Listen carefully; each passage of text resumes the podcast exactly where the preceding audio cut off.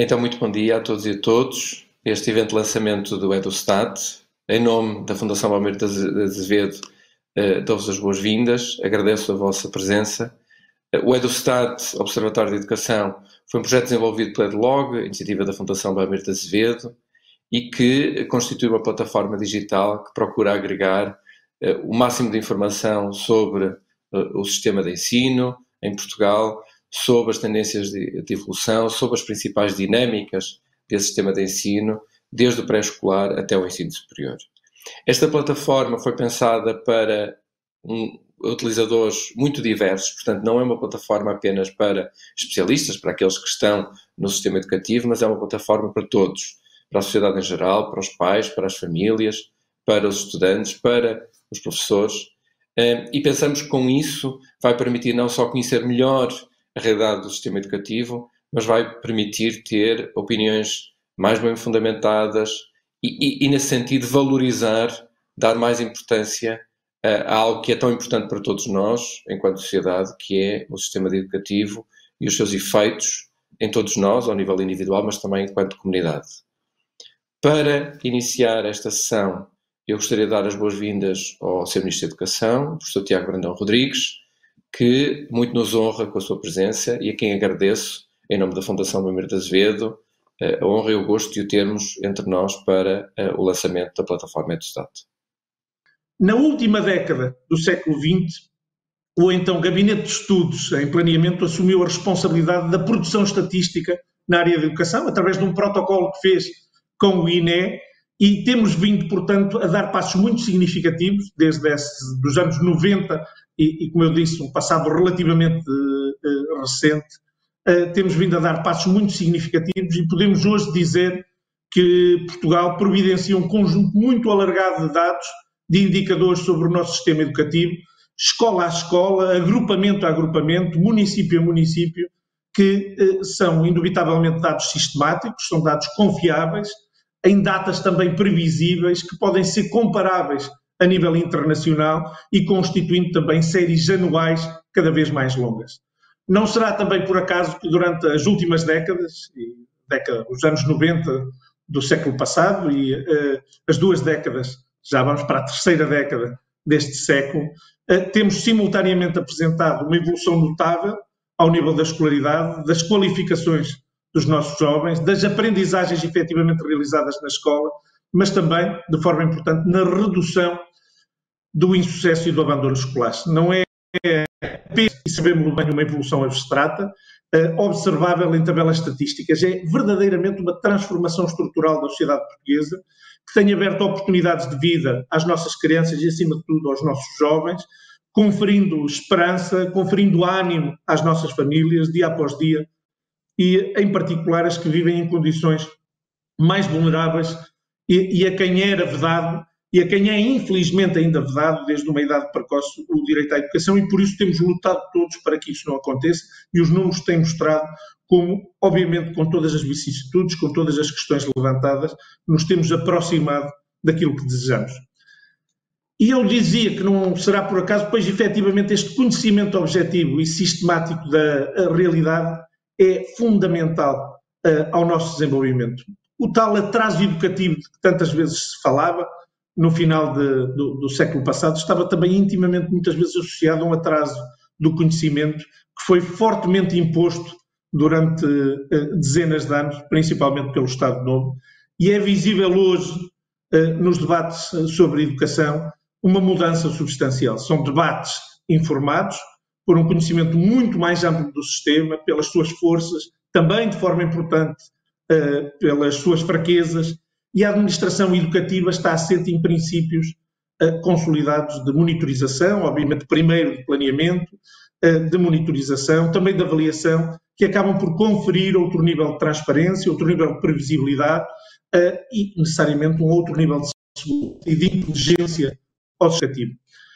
E o que temos no nosso educativo, no nosso sistema educativo, é uma infraestrutura de dados que é assegurada pela nossa, necessariamente pela administração pública, da qual se fala muito pouco, porque uh, efetivamente tem sido uh, eficaz e é hoje dada quase como garantida, e que acaba por produzir um enorme volume de informação periódica, cada vez mais utilizada, cada vez mais apropriada pelas comunidades educativas, mas também pela comunicação social, pela investigação científica e também por instituições como a EduLog, que, utilizando estes dados, mas também fomentando a produção, a monitorização através dos seus próprios dados, dá outra robustez ao nosso sistema educativo.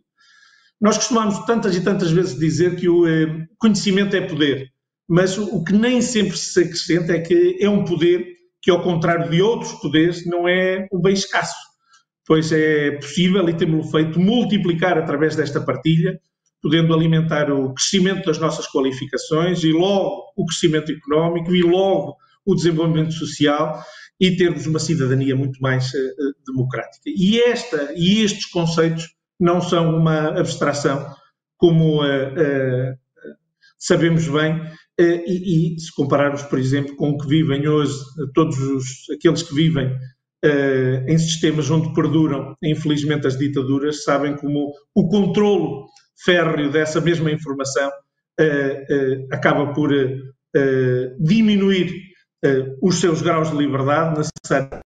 Constatamos também aqui uh, infelizmente, na nossa Europa, que um conjunto de discursos populistas, fundados tantas e tantas vezes em retóricas ignorantes e na busca por descredibilizar este próprio pensamento, este próprio conhecimento, mas também o conhecimento estatístico e o conhecimento que a investigação nos vai trazendo também às ciências da educação, uh, acaba por tentar trazer algum ruído no caminho que vamos fazendo.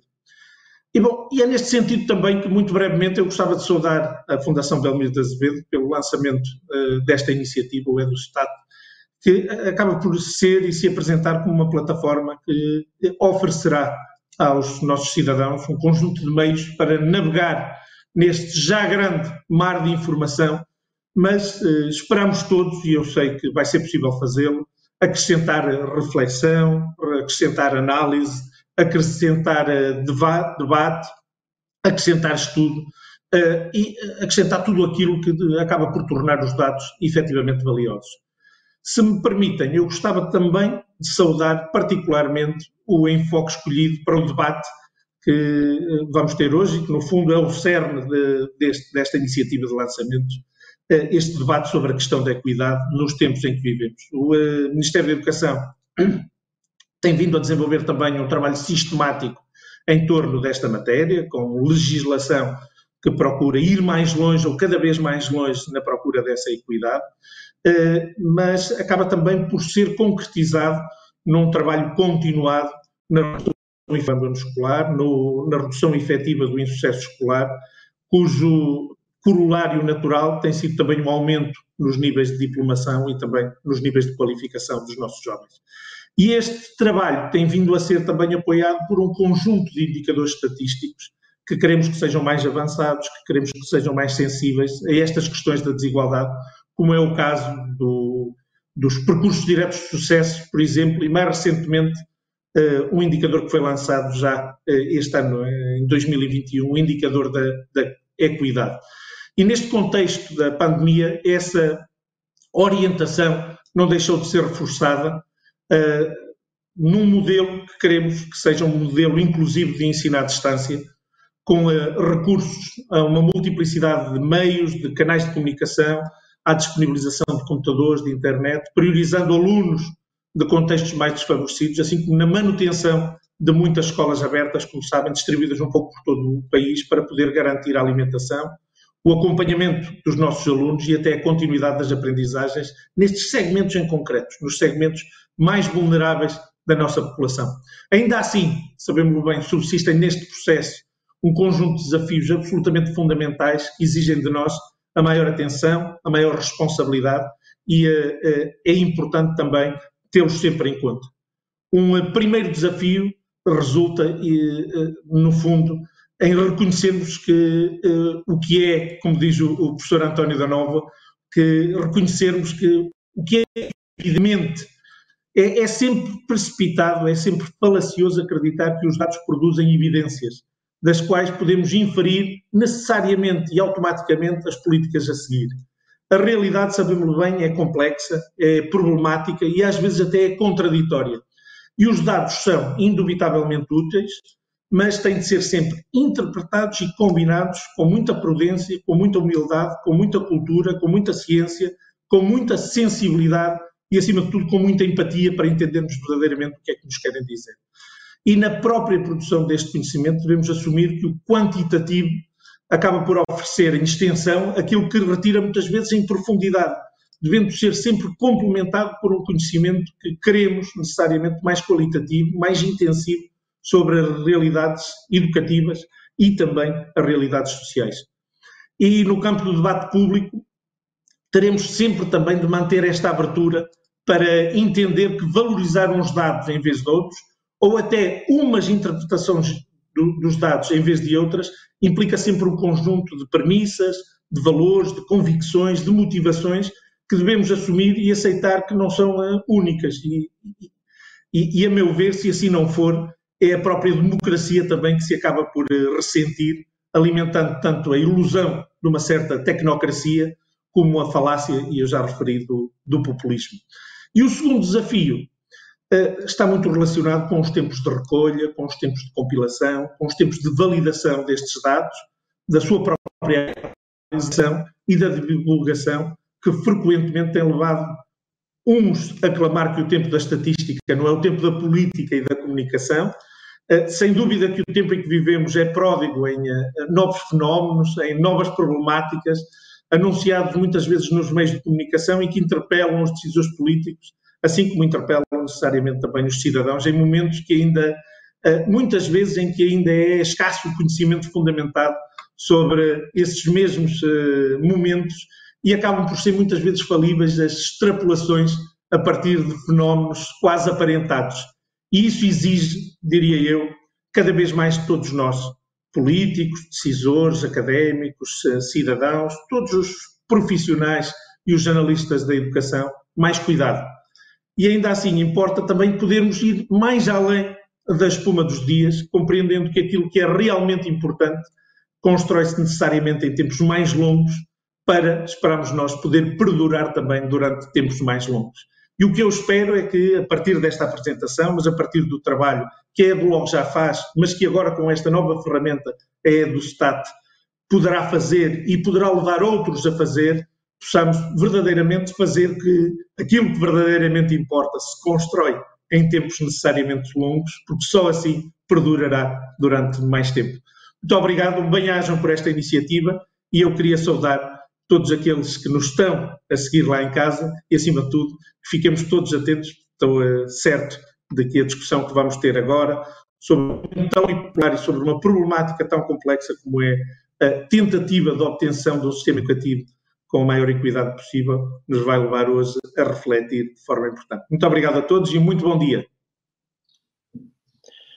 Muito obrigado, Sr. Ministro, pela, pela, sua presença, mas, sobretudo, se me permite, por estas palavras muito importantes que, que, que, sublinham não só a importância e o contributo que é do Estado pode dar, mas também a importância do debate que hoje vamos ter por um tema que, que a todos nos preocupa muitíssimo. E, e, e, é com muito gosto que o temos cá e que, que, que, continua e sabemos que vai continuar, apesar da agenda certamente muito pressionada, é, é, temos muito gosto em que, continue connosco. E agora eu daria a palavra ao. Uh, vamos agora ter um pequeno vídeo e depois darei a palavra ao Daniel Carvalho, secretário-geral da EduLog, para apresentar exatamente a EduStat e começarmos por aquilo que é, digamos assim, um dos grandes momentos da sessão de hoje.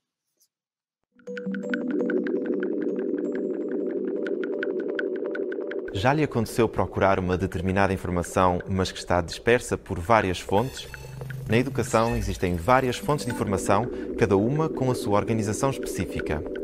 Seria mesmo útil podermos consultar toda esta informação num único ponto, numa base que nos permitisse cruzar dados sobre realidades que não são evidentes. Foi para lhe dar esta liberdade que a Fundação Belmiro de Azevedo desenvolveu o EduStat, o Observatório da Educação, uma plataforma que agrega informação estatística do sistema educativo português.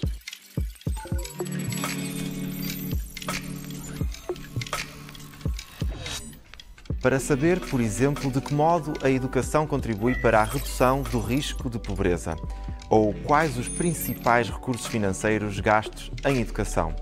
ou perceber como o nível de escolaridade tem impacto na esperança de vida ou até na saúde de cada um de nós.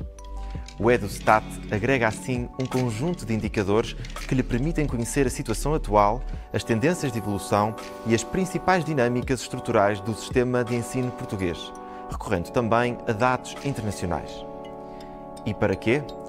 Para apoiar os seus processos de decisão e os da sua família em relação à formação e aos estudos, para avaliar o impacto da educação ao nível económico ou ao nível da sua participação política, cívica e cultural para evitar a diminuição da participação dos portugueses no sistema de ensino. Porque, ao avaliarmos o desempenho do sistema educativo, podemos identificar fragilidades e aí podemos fazer melhor. Por isso, agora temos o EduStat, onde encontra toda a informação sobre a educação em Portugal e no mundo.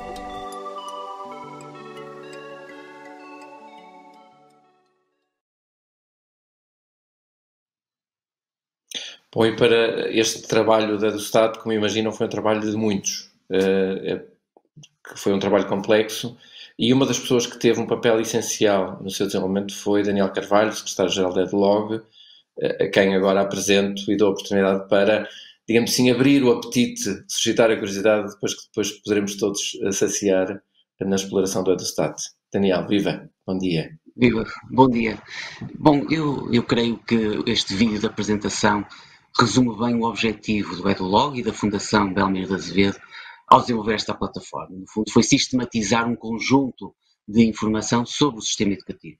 Eh, para isso, foi constituído um consórcio de instituições de referência no nosso país, liderados pelo CIPES, o Centro de Investigação de Políticas do Ensino Superior, e que contou também com o Centro de Investigação e Intervenção Educativas da Faculdade de Psicologia e Ciências de Educação da Universidade do Porto, o Núcleo de Investigação em Políticas Económicas da Universidade do Minho. A Universidade de Aveiro também esteve presente com a Unidade de Investigação em Governança, Competitividade e Políticas Públicas e também o INESCTEC, como sabe, um laboratório associado da Universidade do Porto. Como, como o professor Pedro disse, estamos a falar de uma equipa com cerca de 25 investigadores que fizeram o levantamento dos dados e indicadores já existentes identificaram lacunas e necessidades de informação, desenharam novos indicadores para os vários níveis de ensino, e aqui estamos a falar desde o pré-escolar ao ensino superior, identificaram as várias fontes de dados para estes novos indicadores e estruturaram toda esta informação de modo a que pudesse ser explorada numa plataforma. A partir daí foi apenas desenhar a base de dados, definir uma interface e a usabilidade e recolher, tratar e sistematizar todos estes dados. Este trabalho de recolha foi possível porque, de facto, temos entidades e instituições nacionais que recolhem informação e facilitaram em muito este trabalho da Fundação Belmiro de Azevedo. Refiro-me particularmente à Direção-Geral de Estatísticas da Educação e Ciência, à Direção-Geral de Ensino Superior, à Agência de Avaliação e Acreditação do Ensino Superior. A plataforma também faz uso de dados que recolhemos junto da Fundação para a Ciência e Tecnologia, do Instituto Nacional de Estatística e também da OCDE e do Eurostat.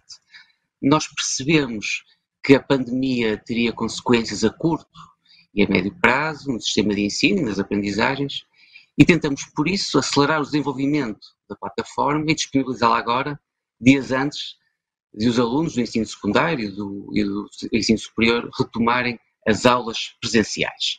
Eu passaria então, muito brevemente, a uma apresentação da plataforma. Ela está disponível em edustat.pt e logo no ecrã de início vemos uma grande área bem marcada azul de pesquisa, com uma caixa aberta. Se digitarmos, por exemplo, financiamento, obtemos os resultados da pesquisa, que preenchem os critérios que eu utilizei.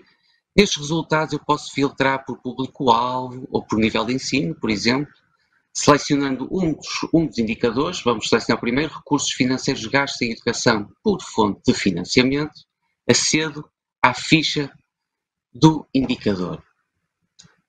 Existem várias formas de visualizar esta informação. Posso ver sob a forma de gráfico de barras, de gráfico de linhas, de tabela e neste caso específico tenho aqui um ícone que me permite aceder também para este indicador a informação internacional e permite-me ver a posição de Portugal face a outros países. Todos os indicadores podem ser descarregados sob a forma de imagem, de PDF ou de ficheiro de dados para serem trabalhados localmente. Para explorar os indicadores, eu posso comparar e filtrar. Neste caso, estou a comparar anos para, para níveis de escolaridade e estou a filtrar por fonte financeira. Neste caso, economia total, posso filtrar por administração pública. Mas pode acontecer o utilizador pretender explorar estes dados de uma forma distinta. Eu posso querer comparar não anos, por exemplo, mas fonte financeira. Nesse caso, limpo o gráfico e começo por selecionar a informação que eu pretendo ver no eixo horizontal. Neste caso, escolho, por exemplo, economia total e administração pública, mantenho os níveis de escolaridade que queria verificar e agora sim vou filtrar por ano. E obtendo um gráfico distinto. Todos os indicadores têm uma descrição tem uma forma de cálculo, quando aplicável, tem a fonte e tem a data da última atualização. Sempre que faço este tipo de pesquisa, tenho sempre disponível a possibilidade de voltar a fazer uma nova pesquisa. Reparem que nesta caixa tenho também, além da pesquisa, a possibilidade de aceder a termos específicos. Existe um, um conjunto de termos já definidos, Posso selecionar, por exemplo, bolsas de estudo, obtenho novamente a listagem de indicadores e acedo novamente à ficha do indicador. Notem que neste caso, por exemplo, já não tenho o ícone de informação internacional, porque estamos a falar de informação específica de Portugal, mas tenho, por exemplo, aqui um ícone que me permite visualizar o mapa de Portugal, quer em termos de continente, quer das regiões autónomas. Temos aqui uma exploração por NUTS 2, mas posso selecionar, por exemplo, NUTS 3 e vou obter a percentagem de estudantes inscritos no ensino superior com bolsa de estudo por NUTS 3. Esta subdivisão, naturalmente, mantém-se se for fazer outro tipo de exploração.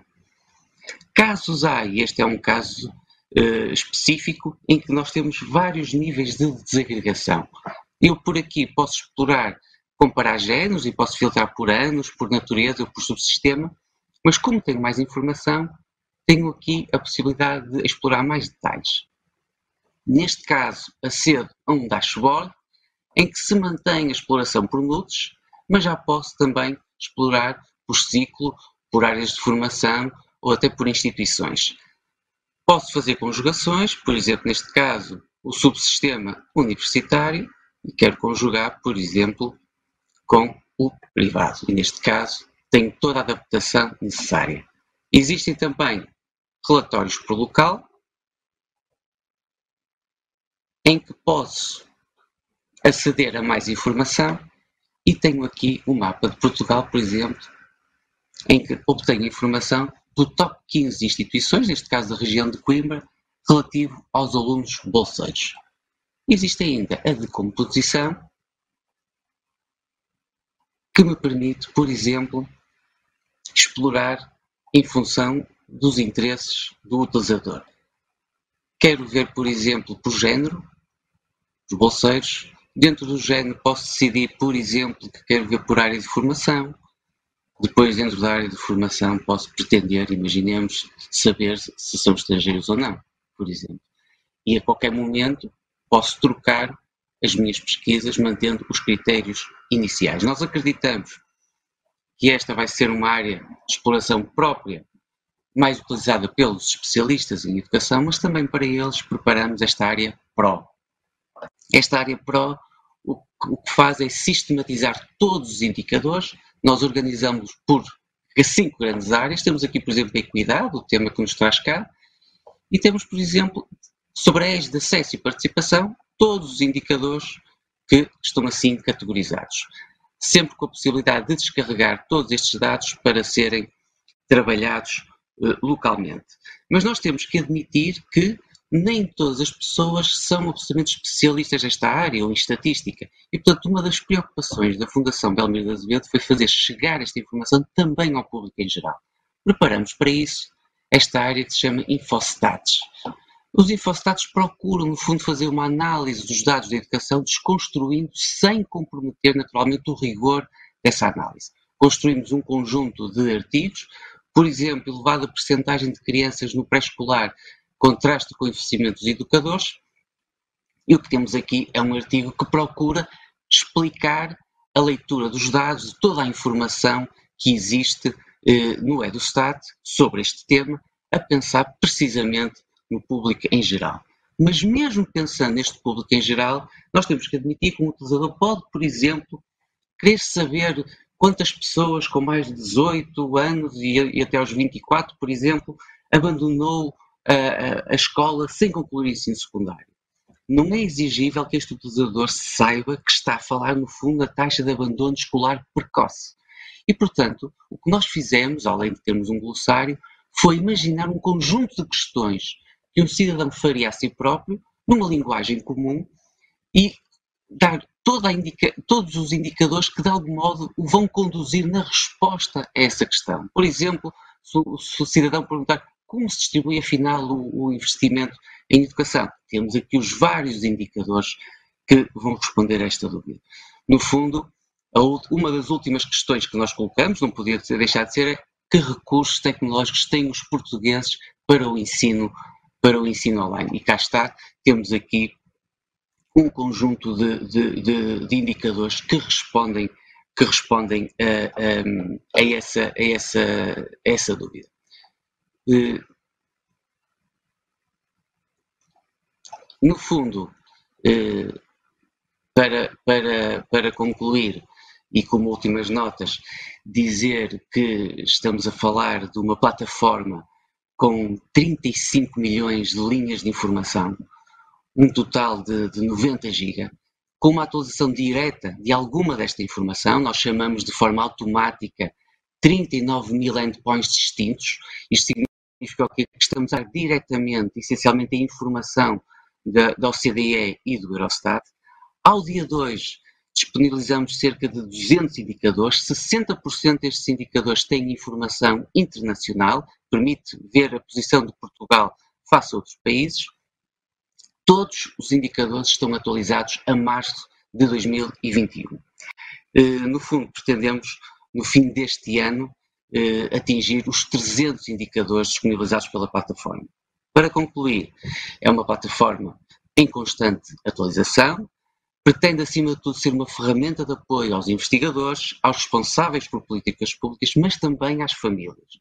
E, no fundo, cumprindo-se assim a missão do EduLog e da Fundação Melmir de Azevedo, que é dar o seu contributo para a melhoria do sistema educativo nacional e acreditamos que esta, o EduStat, é mais uma ferramenta para a melhoria da educação em Portugal.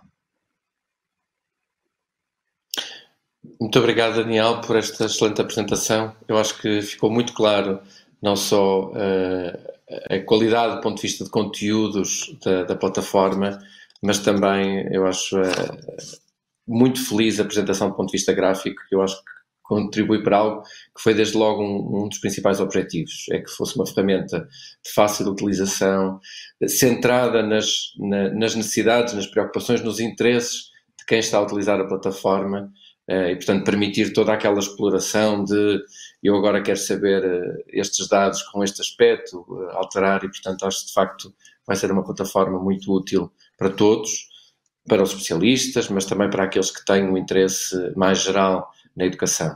E, e, e penso que também vai contribuir muito para motivar este um melhor conhecimento sobre as realidades da educação, e é também nesse sentido que nós hoje vamos tentar explorar uh, com um painel uh, de uh, pessoas que conhecem muito bem o mundo da educação, que têm um percurso longo e diversificado na, na, na, área da educação, e sobre algo que tem estado muito presente nesta, nestes últimos tempos, que é a questão da equidade.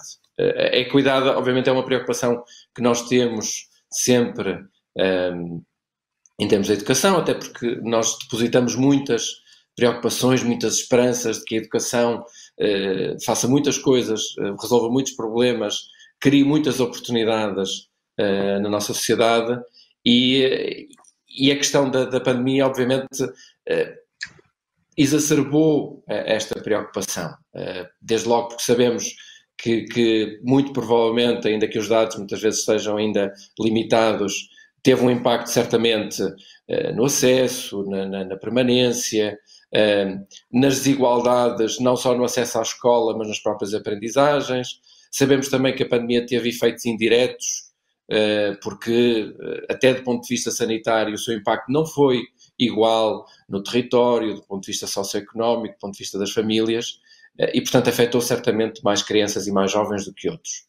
Um, e, portanto, importa uh, aproveitar este momento para, para refletir uh, sobre o possível impacto que a pandemia teve em termos de equidade e, e, pensar também que tipo de indicadores poderão ser importantes e em que medida também a plataforma Estado nos pode ajudar desse ponto de vista para uh, acompanhar a situação, diagnosticar e, e pensar medidas que possam mitigar estes impactos da pandemia em termos de equidade. Para nos ajudar nesta, nesta reflexão uh, de hoje, temos uh, o professor Alberto Amaral, que é um membro uh, do Conselho Consultivo da EDLOG, foi reitor da Universidade de Porto entre 1985 e 1998 e foi presidente da Agência de Avaliação e Acreditação do Ensino Superior desde a sua fundação, em 2007 até 2020. Temos também o professor Eduardo Marçal Grilo, que é hoje presidente do Conselho Geral da, da, da, Universidade de Aveiro e membro do Conselho de Curadores da Fundação Francisco Manuel dos Santos.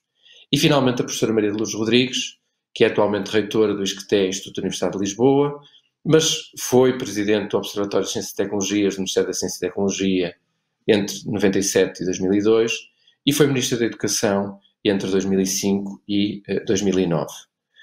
Um, eu começava muito provavelmente pela uh, professora Maria de Luz Rodrigues, uh, colocando diretamente esta questão, eu sei que não é uma questão fácil, mas um, ehm, do seu ponto de vista, eh, quais acha que, que, poderão estar a ser os principais impactos da pandemia uh, no sistema educativo em termos de equidade? E, e sobretudo, será que a, a pandemia está de facto a aumentar as desigualdades ou tornou-as mais visíveis e, portanto, desafia-nos a pensar melhor como uh, reagir e como minorar este problema. Professor Maria de Luz, bom dia, viva!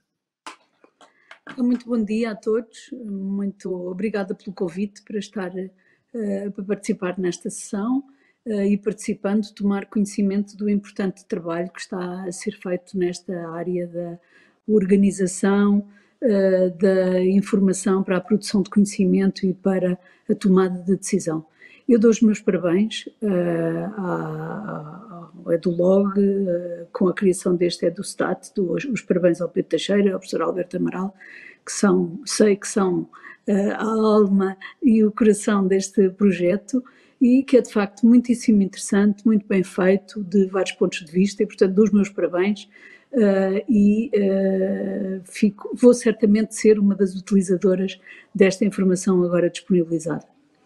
A, questão que me, que me, coloca é uma questão interessante.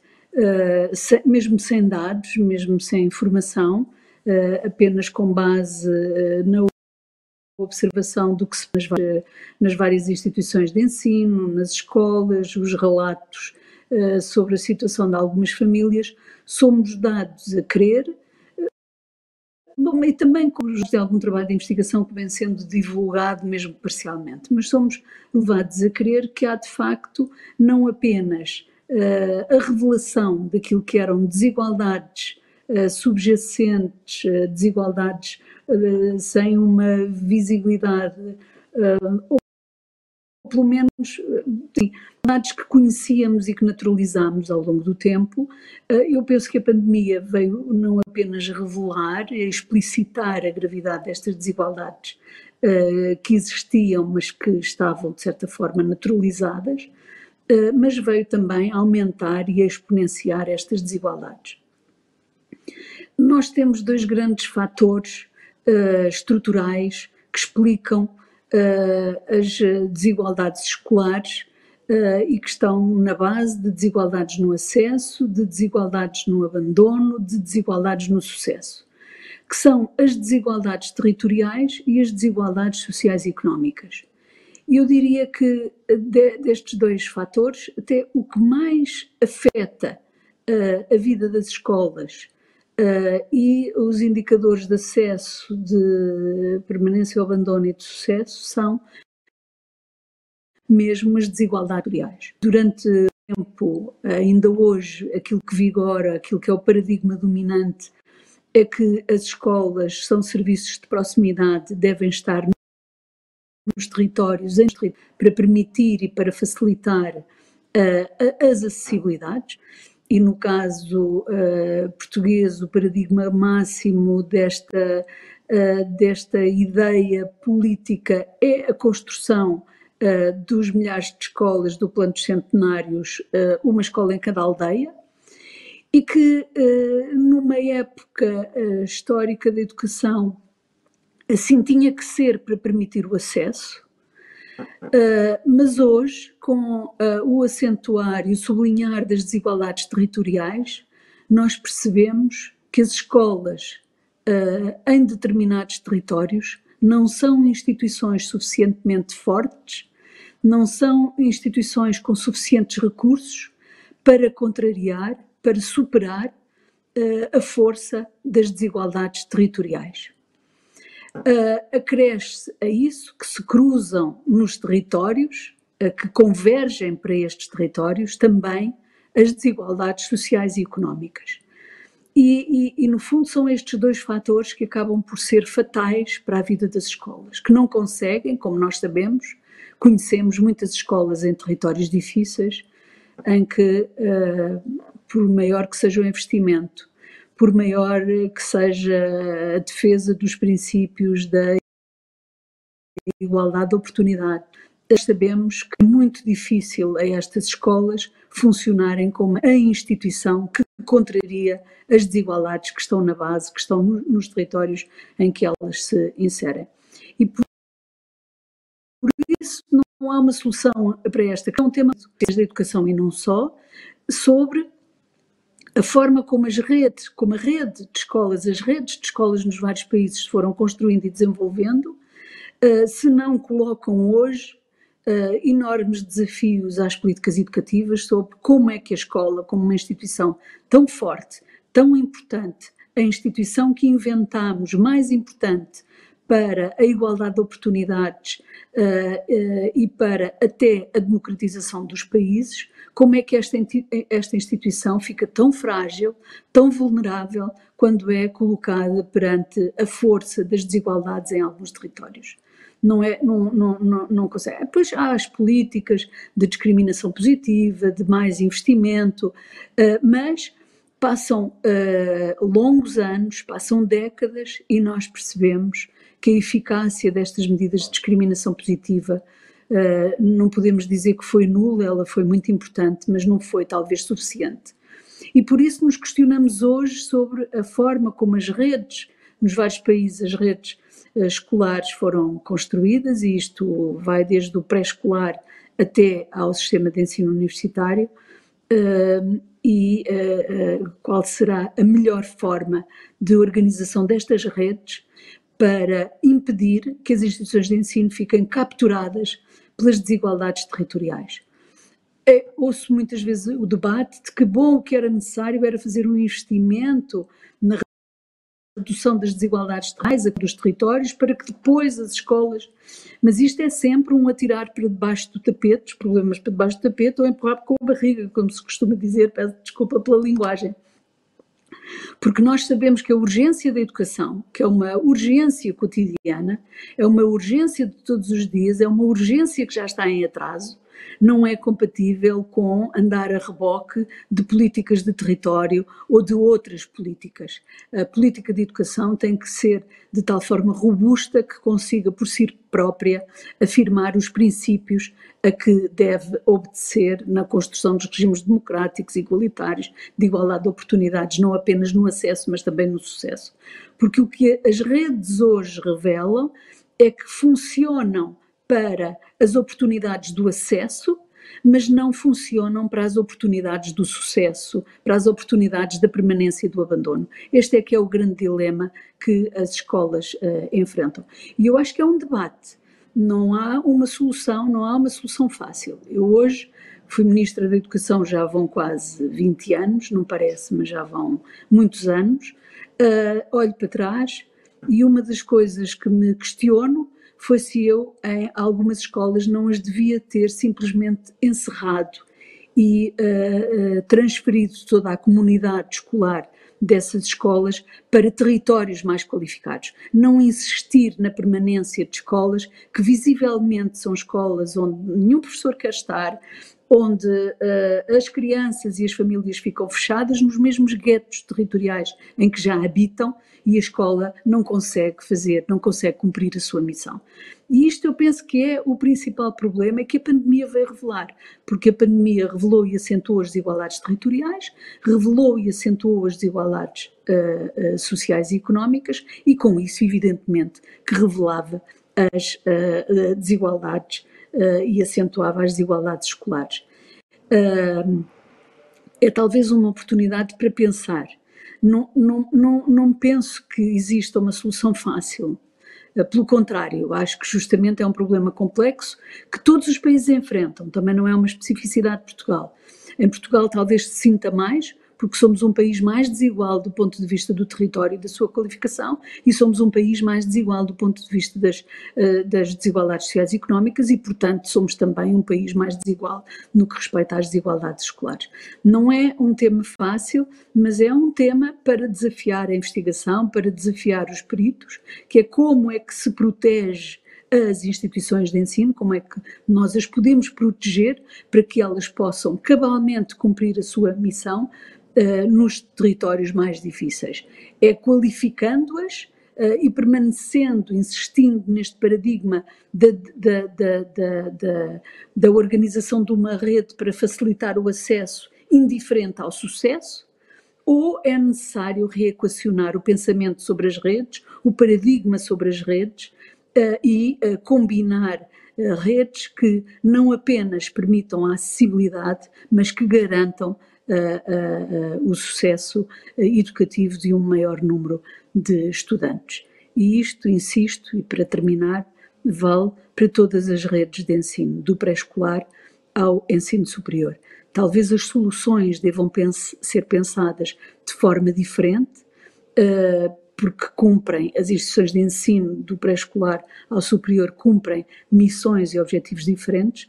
Talvez o pensamento uh, que hoje predomina que é a, a, a, das redes espalhadas no território para qualificar o, o território, uh, que domina do pré-escolar ao ensino superior, deva ser equacionada de forma diferente em função do grau de ensino de que estamos uh, a falar. O que é facto é que penso que uh, quanto mais descemos na idade dos, estu dos estudantes, mais grave é o problema das desigualdades territoriais e a forma como afetam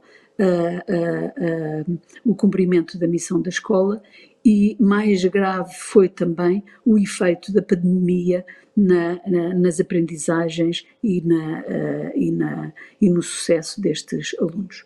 Não me quero estender mais, sei que tinha pouco tempo, peço desculpa se falei muito. Muito obrigada por esta oportunidade. Não, não, foi, tudo aquilo que disse foi, foi muito importante e muito obrigado por já ter lançado aqui várias pistas de, de reflexão que certamente vão ser eh, retomadas pelos, pelos restantes membros do painel. E eu dava agora a palavra, nesse sentido, ao professor Marcelo Grilo. Professor Marcelo Grilo, uh, será que estas dimensões territoriais, socioeconómicas, será que elas foram exacerbadas pela pandemia? Ou, essencialmente, a pandemia tornou-as muito mais visíveis para uma sociedade que muitas vezes esquece de, de, das persistentes desigualdades que também se manifestam no sistema educativo? Eh, nós não estamos a ouvi-lo. Não sei se não sei se são os auriculares, talvez tirando os auriculares. Ora veja, não conseguimos ouvir. Eu se calhar ia aproveitar eh, enquanto a equipa técnica tenta resolver o problema consigo e dava a palavra ao professor Alberto Amaral para uh, e, e, entretanto uh, vamos tentar resolver o problema técnico. Professor Alberto Amaral, em termos de, uh, de equidade, revê-se naquilo que a professora Maria de Luz Rodrigues uh, disse? Acha que há aspectos que valeria a pena complementar? Sim, não, sim, quer dizer, é, é preciso ter consciência de, o problema da equidade não está resolvido em nenhum país do mundo. Portanto, não é um, um problema específico português. Isso acontece em, em qualquer país. E, e tem muito que ver pá, com o facto de o ensino ser um bem posicional, ou seja, o, ensino confere uma vantagem competitiva eh, depois na, na, vida profissional, no, no, desempenho da pessoa ao longo da sua vida, etc. E, e os bens posicionais tendem a ser capturados para, por quem tem melhores recursos. É, e, e, daqui, daqui não se pode sair. Aliás, foram formuladas duas hipóteses. Uma que é a hipótese da, do maximally maintained inequality, ou seja, a desigualdade máxima mantida.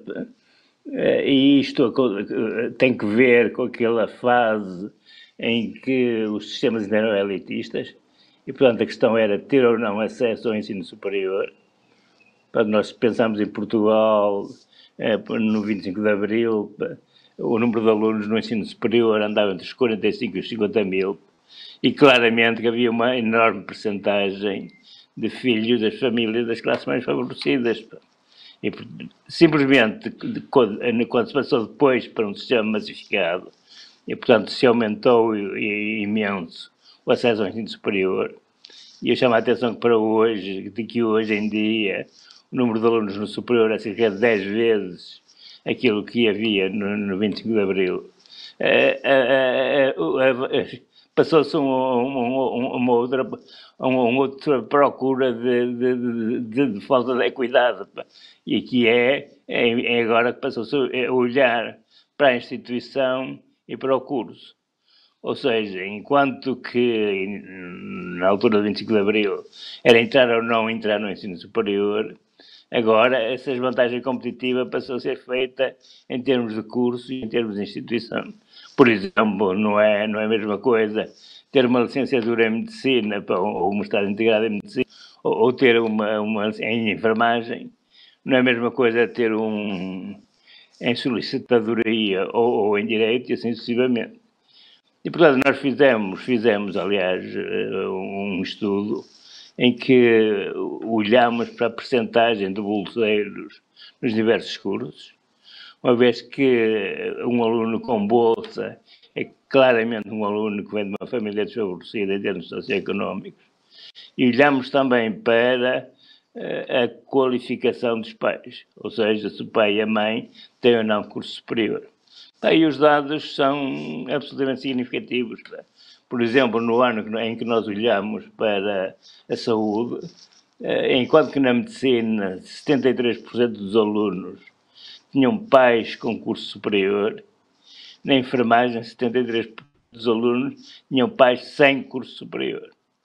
E, e, e isto, isto verifica-se uh, em, em, em todo o sistema de ensino.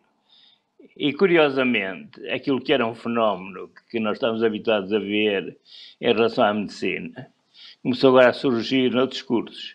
Por exemplo, em engenharia de gestão industrial, para um exemplo típico, em que, olhando para as bolsas de estudo, por exemplo, na Universidade de Lisboa, a percentagem de alunos com bolsa de estudo é 5%.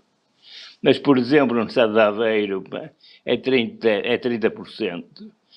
O Politécnico de Coimbra é 39%. O Politécnico de Cado é 40%. E, portanto, há aqui claramente um, um efeito de falta de equidade na, naquilo. E esse efeito é tanto maior quanto mais reduzido for números cláusulos. Ou seja, quanto, quanto, quanto mais for difícil entrar nesse curso, maior depois surge a falta de equidade. Ah, dá, dá, dá, posso dar exemplos eh, que, são, que são, aliás, bastante interessantes. Quando se compara, por exemplo, o universitário com o politécnico, os cursos, por exemplo, solicitadoria tem 50% de, de bolseiros, direito tem 28% de bolseiros. Farmácia, que é um curso do Politécnico, tem 44% de bolseiros, mas, por exemplo, ciências farmacêuticas na, na universidade tem 27%, e assim sucessivamente. Mas há claramente, há claramente um efeito de falta de equidade que se acentua uh, à medida que, que que o curso se torna mais apetecível. E a mim assusta-me ver determinadas coisas.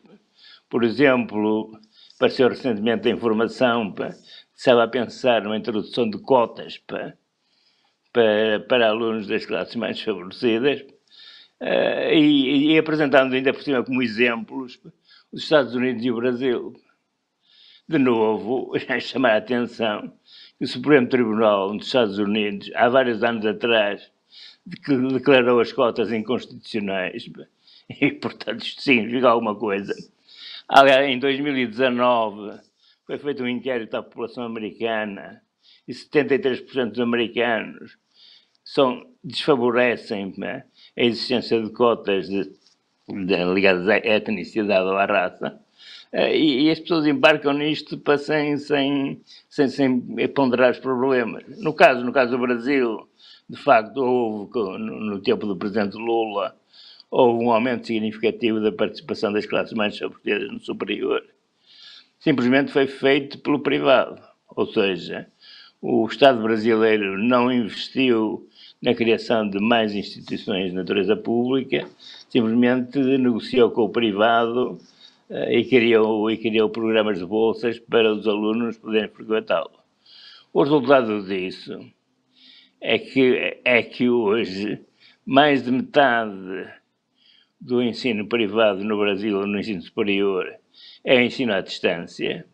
E apareceram grupos, grupos económicos, né, a criarem redes para, com mais de um milhão de alunos, para, exatamente para tirar vantagem desses programas. E o que se verifica, portanto, é que, é que o, o, embora em termos quantitativos tenha havido uma melhoria, de uma maneira geral, o que acontece é que os filhos das classes mais desfavorecidas acabam por ir parar ao, ao sistema privado e em cursos que não têm o mesmo valor, quer dizer, por exemplo, olhando para a medicina, a porcentagem dos alunos brasileiros das classes mais favorecidas da medicina é mínima. E, portanto, isto é um problema que é extremamente difícil de resolver e, e, e que a pandemia veio tornar mais evidente. Uh, não só, não só porque nem todos os alunos tinham facilmente acesso a, a meios informáticos, uma própria rede, pá, a cobertura do país pá, pela net também não é uniforme. Mas apareceram vários casos da televisão de ver alunos a trepar a montes para ver se conseguiam um sinal. E, portanto, e, e, além de mais, um outro aspecto é que nas classes mais favorecidas, portanto, classes em que, por exemplo, o pai e a mãe têm uma licenciatura, é, é, o apoio que podem dar em casa aos filhos é muito maior do que nos outros casos. É? E, portanto, claramente aqui também houve um, um exacerbar das diferenças. Uh, eu sei que se fez o fez-se possível, não é? Portanto, isto é, foi uma, uma emergência, e dentro da emergência os portugueses conseguem se desenrascar e fizeram. Mas, mas há que pensar isto com mais cautela. Eu pararia aqui para, para o professor, o professor eh, Alberto Amaral, e penso que agora o professor Marcelo Grilo já uh, poderá intervir, já estamos em condições de ouvir. Ótimo. Já, já, já. Obrigado. Já, já me ouve? Muito bem. Sim, então, muito, muito bom bem. dia a todos. Obrigado. Em primeiro lugar, queria agradecer este convite, que foi muito honroso, e cumprimentar e saudar, sobretudo, a iniciativa da, da Fundação EduLog, da criação do EduStat, que me parece ser um instrumento particularmente relevante para se poderem definir políticas educativas e processos de decisão, etc. Eu revejo muito naquilo que foi dito, quer pela Maria de Lourdes, quer pelo Alberto, relativamente às considerações que, que, fizeram, e portanto vou apenas uh, pontuar aqui, fazer aqui duas ou três, dois ou três sublinhados. O primeiro é que me parece que uh, há aqui uma mistura entre o que foi a revelação das desigualdades pela, pela pandemia e aquilo que são as, as, desigualdades que nós, em princípio, já conhecíamos. É? Nós sabemos que o país é muito heterogéneo, um país muito desigual, é desigual territorialmente, é desigual do ponto de vista social, é desigual do ponto de vista económico, é desigual do ponto de vista cultural, do ponto de vista educativo e do ponto de vista territorial. E estas diferenças, obviamente, estas desigualdades apareceram todas como muito reveladas pela, pela pandemia, em paralelo com duas outras, dois outros fatores que me parecem muito relevantes.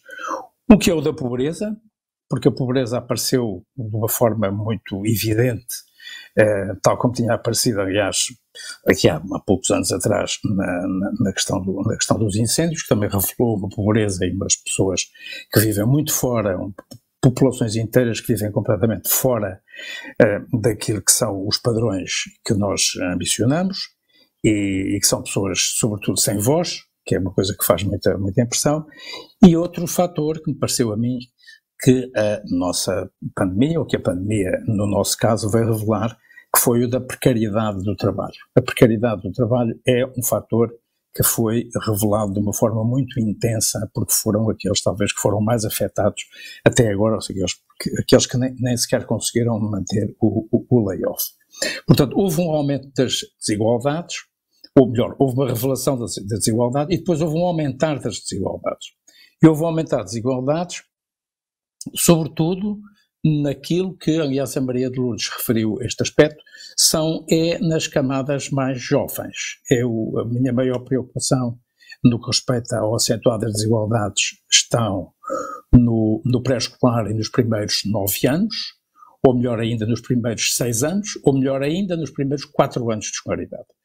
Quando se aprende a ler, quando se aprende a escrever, quando se aprendem os fundamentos eh, das, da, da, da, da, nossa vida e da, aritmética, enfim, tudo aquilo que faz parte dos programas iniciais. Depois há aqui um fator que me pareceu muito relevante eh, nesta, nesta na, na, resposta da pandemia, que foi o passar, os miúdos, os alunos, eh, passaram de um, de um, centro de gravidade da escola para o centro de gravidade da casa. Portanto, foram postos em casa, eh, postos em casa, as, as, diferenças entre as casas são muito maiores, as diferenças entre as famílias, a, a escola ainda é uma, um fator que vai homogeneizando, e mesmo quando se meteram os computadores, mesmo quando se meteram os equipamentos, havia que usá-los, havia o papel dos pais, como já foi referido, os pais mais qualificados, mais educados, foram muito mais uh, relevantes na, na, na persecução da educação dos seus filhos do que os outros, e portanto aí houve um acentuar das, das, das desigualdades. Depois há aqui uma questão que a mim me preocupa muito, que não foi referida um, e que eu me permito referir com alguma insistência, que é que são os desequilíbrios emocionais e uh, a saúde mental.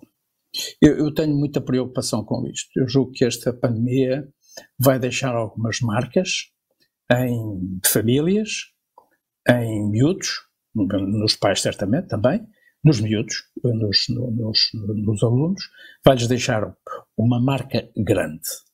Daí que, para, para esta questão, esta questão não é, não é simples, é uma questão muito complexa e, e eu permitia-me aqui uh, citar um, um, um, jornalista que se dedicava muito à política nos Estados Unidos e que morreu ali no princípio dos anos 50 e que dizia uma coisa muito curiosa, dizia que uh, todas as questões complexas têm uma resposta clara e simples, mas completamente errada.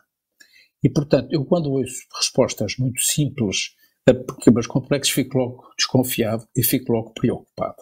Esta questão da equidade é uma questão extremamente complexa. O Alberto referiu isso. Nenhum país tem esta matéria resolvida. Nenhum país é completamente igual. Nenhum país conseguiu até hoje ultrapassar estas, estes condicionalismos que derivam de uma série de fatores que são de ordem pessoal, económica, social, educativa. E aqui, permitam-me que eu diga o seguinte: há, um, há, um, aspecto eh, relativamente à, à, importância da escola em que a pandemia talvez tenha tornado um fator positivo. Eh, parece um bocadinho contraditório o que eu estava a dizer, mas que é a apetência, o gosto pela escola. Eu tenho verificado com muitos, enfim, miúdos com quem a gente vamos contactando, eu não contacto com muitos, mas contacto com alguns, direta ou indiretamente, os miúdos perceberam que a escola não é só uma obrigação e não é só uma seca. A escola tem um lado para eles muito importante, que é o do convívio, é o da, da, da sua socialização que vão adquirindo, e que muitos deles estão desejosos do ensino, ou estavam desejosos do ensino presencial, como ainda estão os do, do ensino do, do, do, secundário e do superior que ainda não retomaram e, e, e não sei se vão retomar na segunda-feira, muito, muito, muito, concretamente. E, portanto, há aqui uma questão que me parece importante, repito, a do equilíbrio emocional e da saúde mental, e aquilo que poderá ser um aspecto positivo, que é este o gosto que se possa ter pela escola. Depois, há uma matéria que, que, foi eh, referida de uma forma muito sistematizada pela Maria de Lourdes, relativamente às desigualdades territoriais, que eu subscrevo na, na íntegra. Eh, eu, eu julgo que a escola, a escola tem que ser considerada como um bem essencial.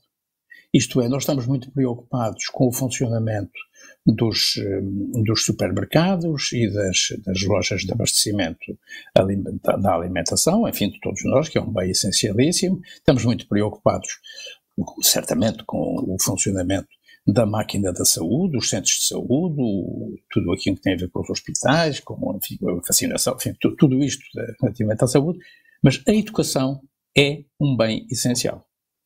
E como bem essencial, é, e é como bem essencial que deve ser tratado. E deve ser tratado como bem essencial e, como disse a, a, a Maria de Lourdes, com urgência. Com urgência. Isto, isto, cada ano que passa, cada mês que passa, em que determinadas eh, medidas não são assumidas e em que se não entende que a educação deve ser tratada como um bem essencial e, portanto, o, os meios, não é só os meios financeiros, é os meios eh, legais, os meios físicos, os meios que têm a ver com a, com a, a organização da, da, das escolas, eh, são, é, é, urgente repensar muitas destas matérias e, a, e a, pandemia veio revelar isso. A escola eh, é, é, um bem essencial e tem, e tem que funcionar como uma organização. E o que é que eu quero dizer com isto? É que a escola tem que ter uma massa crítica mínima tem que ter uma direção forte, tem que ter uma liderança forte, tem que ter os meios eh, de que dispõe, sejam os meios humanos, sejam os meios físicos, eh, estabilizados, devidamente estabilizados.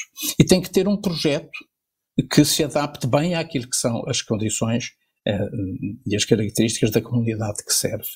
Uh, o, o Eurostat vai permitir, certamente, uma melhor definição, quase ao nível micro, não é? Porque a estatística pode ir tão longe quanto nós quisermos, e eu percebi desta apresentação que o Daniel Carvalho fez do, do, do esquema do site do Eurostat que há uma, uma infinidade de combinações que se podem fazer e, portanto, de caracterização dos problemas e, e, portanto, de identificação daquilo que são as áreas onde se deve, onde se deve atuar.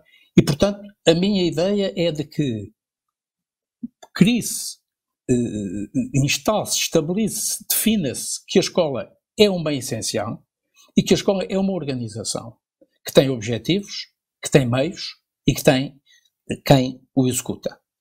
Há um fator que a mim parece muito relevante e que foi muito uh, salientado pelo Alberto na intervenção que fez quanto a, aos níveis educativos dos, dos, pais, aos níveis educativos e aos níveis socioeconómicos dos pais em relação àquilo que os filhos conseguem fazer. Este é um fator que uh, é muito difícil de combater, eh, porque implica, no fundo, uma, uma, uma valorização do, do trabalho das pessoas, implica uma valorização daquilo que são as promoções das pessoas em termos educativos e a possibilidade que nós temos de encontrar os instrumentos que permitam melhorar de forma eh, gradual, mas eh, sustentada, as qualificações da população portuguesa.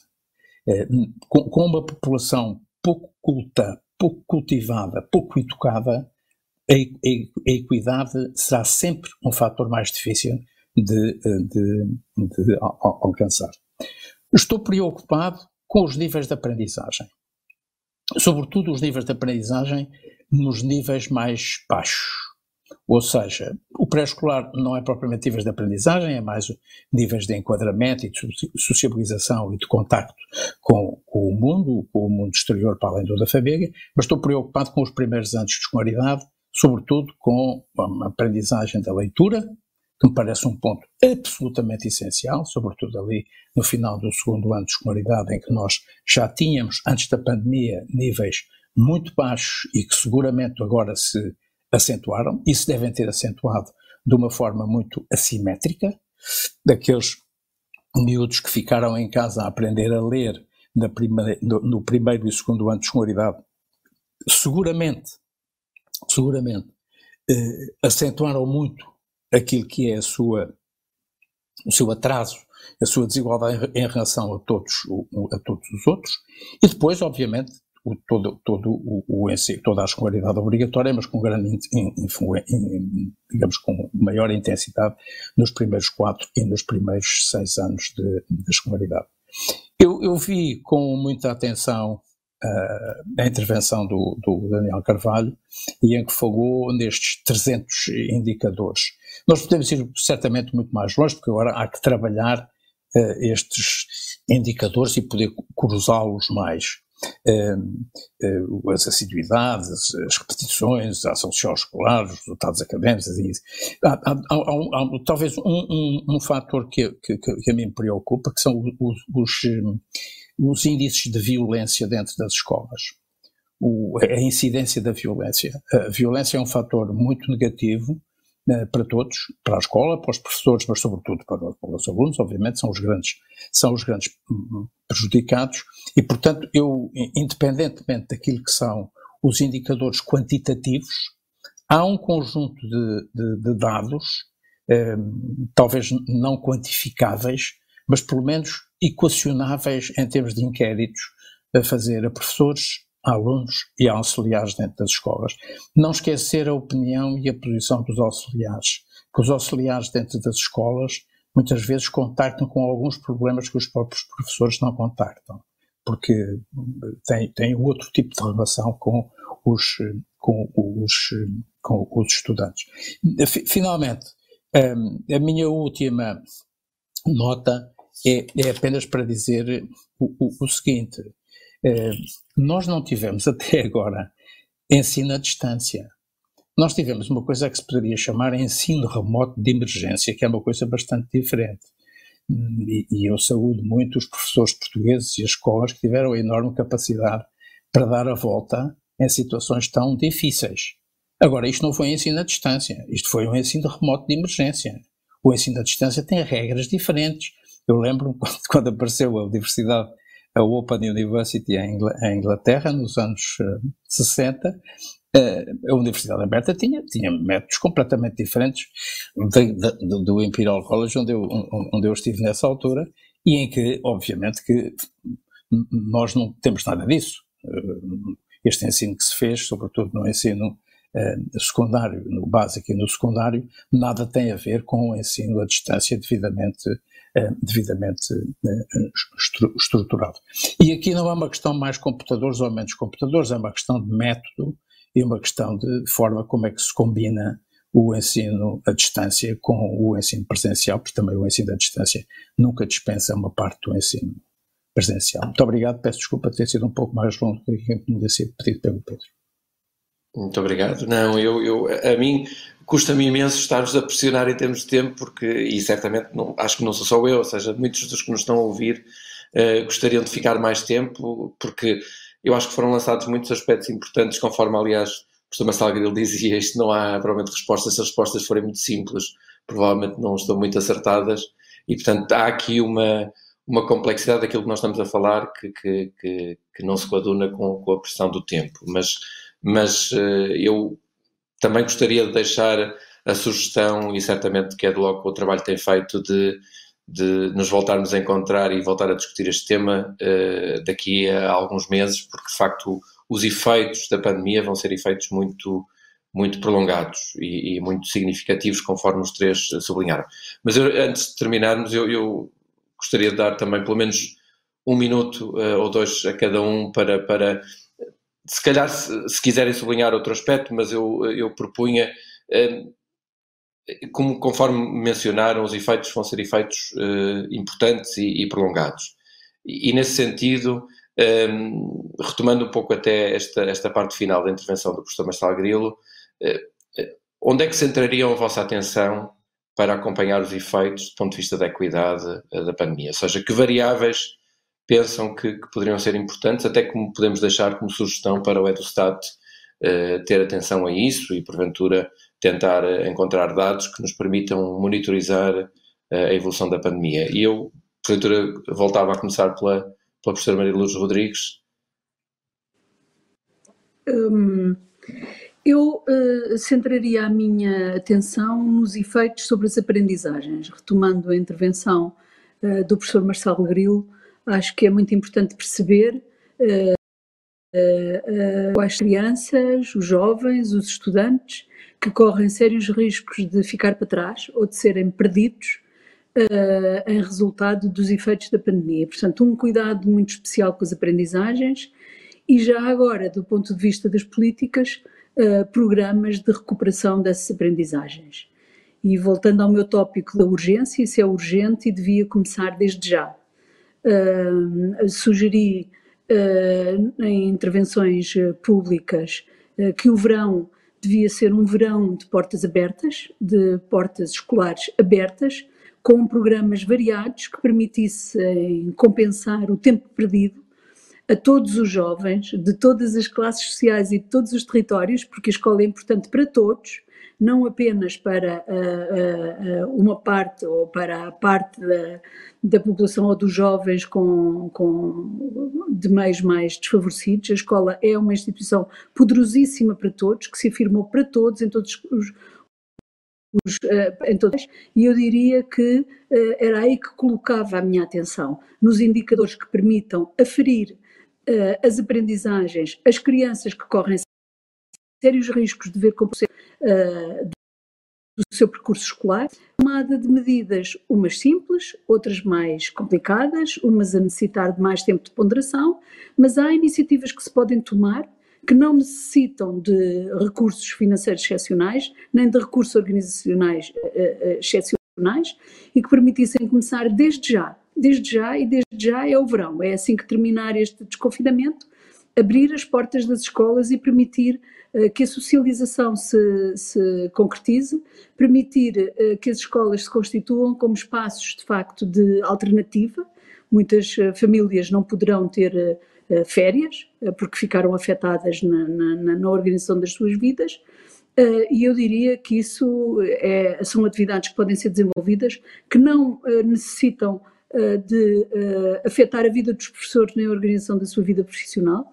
Pode ser feita de muitas formas, mas uh, era dar uma centralidade às escolas que elas devem ter na vida das crianças e na vida das famílias uh, e gerar dinâmicas, iniciar as dinâmicas de recuperação das aprendizagens. Muito, muito obrigado. E eu, eu, se me permite, eu acrescentaria num sentido até multidimensional, como o professor Marcelo Grilo mencionava, não só do ponto de vista cognitivo, mas também uh, do ponto de vista de, de, de, voltar a estabilizar uh, uh, do ponto de vista socioemocional uh, e socioafetivo, que, que eu acho que é muito importante também, e que a escola também desempenha um papel muito importante, seja nos mais jovens, seja nos, ou seja nos mais pequenos, seja também nos jovens, como temos visto. Um, professor Alberto Amaral, em termos do, do seu olhar crítico uh, que aspectos vai estar atento em termos de, de, da questão da equidade e dos efeitos da pandemia na equidade, uh, porventura mais em termos de ensino superior? Ah, pronto, há, há a equidade e para acompanhar a evolução do processo é fundamental perceber que tipo de alunos é que entra no ensino superior. E para os caracterizar, nós temos de facto dois parâmetros. Um, um, são as bolsas de estudo. As bolsas de estudo correntes são atribuídas a alunos que vêm de famílias com níveis de rendimento extremamente baixos. Portanto, isso permite perceber quanto maior for a percentagem de bolsas de estudo, maior é a percentagem de alunos das classes mais desfavorecidas que entram nos diversos cursos. Não se encontram, não, não se incluem aqui as bolsas de mérito pois de novo as bolsas de mérito tendem a ser captadas uh, por uma percentagem muito significativa dos filhos das famílias de maior, maior recursos. Estou a falar das bolsas normais atribuídas em função dos rendimentos. Depois, uh, outro dado que existe e que pode ser utilizado portanto, para acompanhar é o nível educativo dos, dos, pais e das mães dos alunos. Portanto, esses dados existem, a DGEC tem-nos dado essa informação e isto permite também acompanhar, acompanhar a evolução do sistema. E, e, e, um terceiro aspecto que eu acho que seria interessante, interessante notar, acompanhar é, são os seus meios informáticos. Portanto, ver a extensão da rede no país, número de computadores, utilização dos computadores, tipo de que é dado, etc. E, portanto, seriam essencialmente essas três áreas. Porcentagem de bolsas, nível educativo dos pais e meios informáticos. E verificar se, de facto, aquilo que vai ser implementado em Portugal, agora que já existe um decreto-lei para, para o ensino à distância, se de facto se faz verdadeiramente ensino à distância, pá, ou se pura e simplesmente, pá, quer dizer, não, se eu puser os meus, os meus apontamentos no meu curso pá, na, na net, pá, isto não é ensino à distância. Pá. Portanto, acho muito bem a caracterização que o professor Marcelo, Marcelo Giro fez e a Maria Lourdes também, porque o ensino à distância é caro, é complicado e para ser bem feito pá, é, é um bom sarilho. Professor Alberto Amaral, muito obrigado. E então eu dava a palavra ao professor Marcelo Grilo agora para telegraficamente última, acrescentar o que última, Muito bem. Mais muito que bem. telegráfico. É, Revejo-me em tudo o que foi dito pela Maria de Lourdes e pelo, pelo Alberto. É, eu, eu julgo que era muito importante que as escolas fizessem um trabalho de recuperação, mas esse trabalho de recuperação passa por fazer inicialmente uma avaliação da situação em que cada aluno se encontra, porque é, certamente que é possível agrupar os alunos de acordo com determinados uh, parâmetros uh, em termos das aprendizagens, mas estou convencido que há diferenças muito grandes entre os níveis que os estudantes têm no final desta, desta, desta, desta, desta pandemia. Eu estou perfeitamente de acordo com o que diz a Maria Lourdes sobre o verão de portas abertas. Aliás, eu acho que nós devíamos ter mais verões de portas abertas. Temos, o, o verão é demasiadamente perdido para muitos dos nossos alunos que estão demasiado tempo afastados da escola e afastados, eu, eu não diria afastados das aprendizagens, estão afastados da escola, estão afastados daquilo que é a preocupação educativa. E, e penso que essa é, é, vai implicar seguramente um esforço por parte dos professores, um esforço que tem que ser compensado, ou seja, o, o, o governo vai ter seguramente que, eh, como se diz em linguagem mais popular, vai ter que alargar um bocadinho os cordões à bolsa, porque também não se pode exigir dos professores eh, tudo aquilo que se lhes está a exigir sem uma compensação forte, eh, como se fez com os médicos, aliás, e com o pessoal de saúde, deve-se fazer com os professores, porque são um bem essencial, como há bocadinho referia.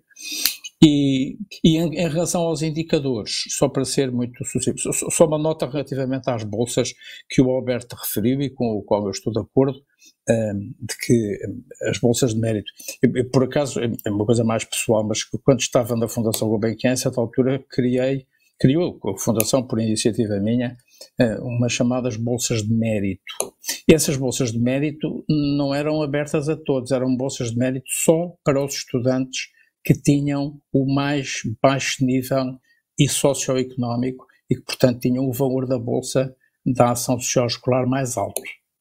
E, portanto, nós procuramos distinguir o mérito entre aqueles que têm menores condições socioeconómicas, que têm níveis mais baixos socioeconómicos. Isto é apenas uma, uma pequena uh, nota. Em relação ao que foi dito dos indicadores, eu acho que para além caracteriza, da caracterização dos pais, do nível dos pais, há um fator muito relevante que é o da participação dos pais na vida escolar. A participação dos pais na escola, na vida da escola, na atividade da escola. Não apenas no acompanhamento do, da evolução dos seus filhos, mas no próprio funcionamento da, da, da escola. Penso que é muito relevante, é um fator muito relevante que em muito beneficia os alunos quando os pais assumem esse papel. Na, na, na recuperação, eu julgo que vale a pena pensar na figura dos tutores e dos mediadores. Uh, a experiência da EPIS é muito feliz nessa matéria. Ou seja, a introdução dos mediadores trouxe à escola e trouxe aos miúdos, sobretudo, àqueles que tinham maiores dificuldades, aqueles que tinham, por exemplo, maior número de negativas, tinham três negativas no primeiro período, os mediadores foram fatores quase determinantes na recuperação de muitos destes, de muitos, muitos destes alunos. E nós precisamos de não deixar ninguém para trás. No child left behind, como dizia um, um presidente que eu não tenho uma grande saudade, do George Bush, mas que criou um programa com um, título particularmente atraente. O, o, o, irmão na Flórida fez melhor do que ele em Washington. Muito obrigado.